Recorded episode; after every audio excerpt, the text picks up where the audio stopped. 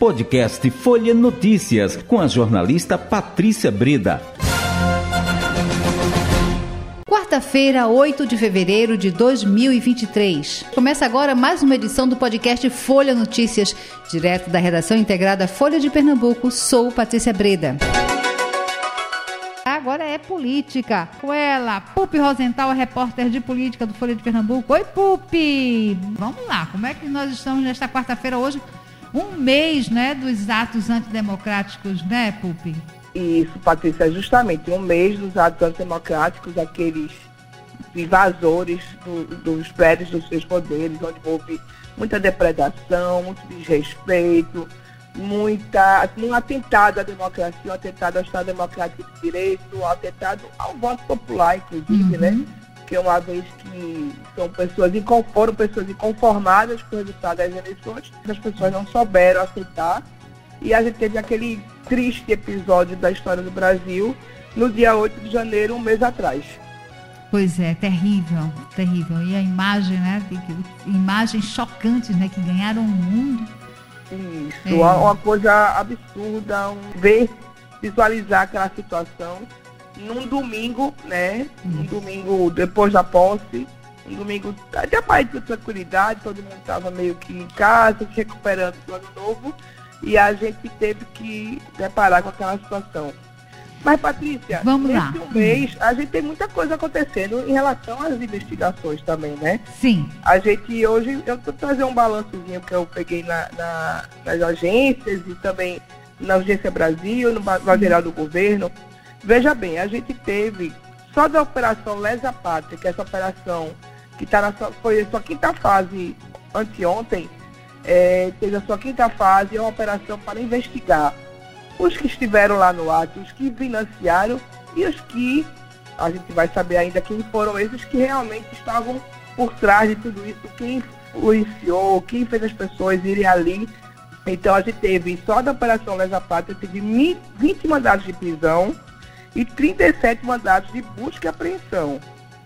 Entre esses mandados de prisão, a gente tem, por exemplo, quatro policiais que a gente contou na terça-feira, na, na segunda-feira, eu acho, que a gente contou aqui foram quatro policiais do Distrito Federal, inclusive um que era o comandante das operações, por omissão e ação. Porque, Patrícia, estão sendo investigados também a ação e a omissão. Quem se omitiu naquele momento? Então, essas pessoas também foram presas e a gente, eles tão, continuam, muitas delas continuam presas, viu? Uhum, a gente, inclusive, tem outros 920 presos é, dos que estavam nos acampamentos. Havia um acampamento lá em Brasília desde o segundo turno das eleições, um daqueles acampamentos em frente a, ao quartel-general da Justiça Federal, do Exército, e foram 920 pessoas presas, que tiveram presas é, em flagrante e depois foram transformadas em prisões temporárias ou preventivas, quer dizer, são 614 homens, 14 homens e 306, 306 mulheres. Além disso, Estão sendo investigados, outras 459 pessoas foram colocadas em liberdade, mas uma liberdade provisória e mediante algumas medidas cautelares como da tornozeleira, retorno para casa à noite, tudo isso. Além disso, há alguns investigados, né?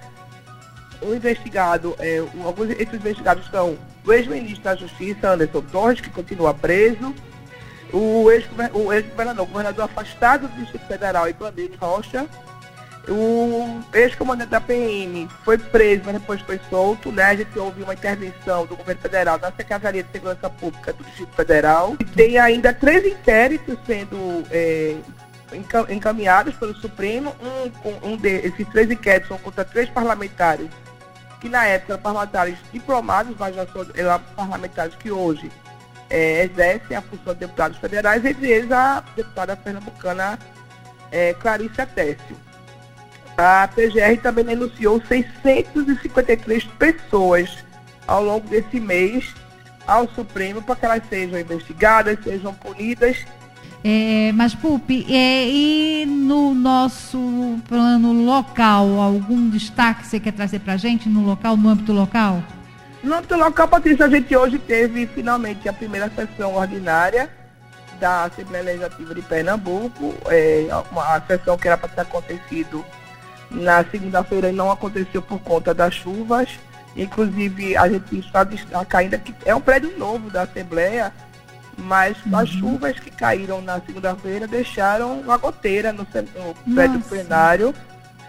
E a gente estava lá cobrindo, o secretário da Casa Civil, Túlio Vilaça, também esteve lá e a gente, nossa reportagem está vindo de lá daqui a pouco para discutir o que é que foi, o que é que vai ser feito. Entendeu? Que que, como é que tá esses trabalhos da Alep é, na, na, nesse primeiro dia. Uhum. E a grande novidade de ontem, que a gente já deu hoje no, na Folha de Pernambuco, na nossa edição, foi o convite feito por Lula ao nosso ex-governador Paulo Câmara, governador de Pernambuco, do PSB. E, quer dizer, do PSB não, ele que era do PSB e Isso. saiu. Exato. e saiu do Atualmente partido. sem partido atualmente sem partido, Isso. mas ele, como era já especulado há muito tempo, foi convidado por Lula, pelo presidente Lula, para assumir a presidência do Banco do Nordeste uhum. e aceitou de pronto. É, Paulo é economista, é auditor concursado da, da, do Tribunal de Contas do Estado, tem mestrado também, tem doutorado na área, então é uma pessoa que tem um currículo para assumir esse, essa questão. A única não hoje é esperar que haja uma mudança na lei das estatais, que hoje ela prevê que um banco Nordeste, por exemplo, não pode ser assumido por alguém, um político, hum. é, recém-saído de um cargo eletivo, que aconteceu com um ex-governador.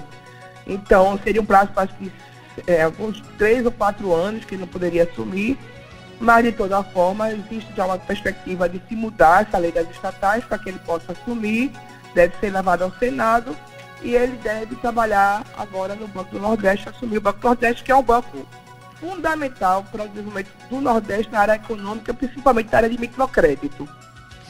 Então é isso, Pulpi. Olha, vamos ficando por aqui. Amanhã tem mais.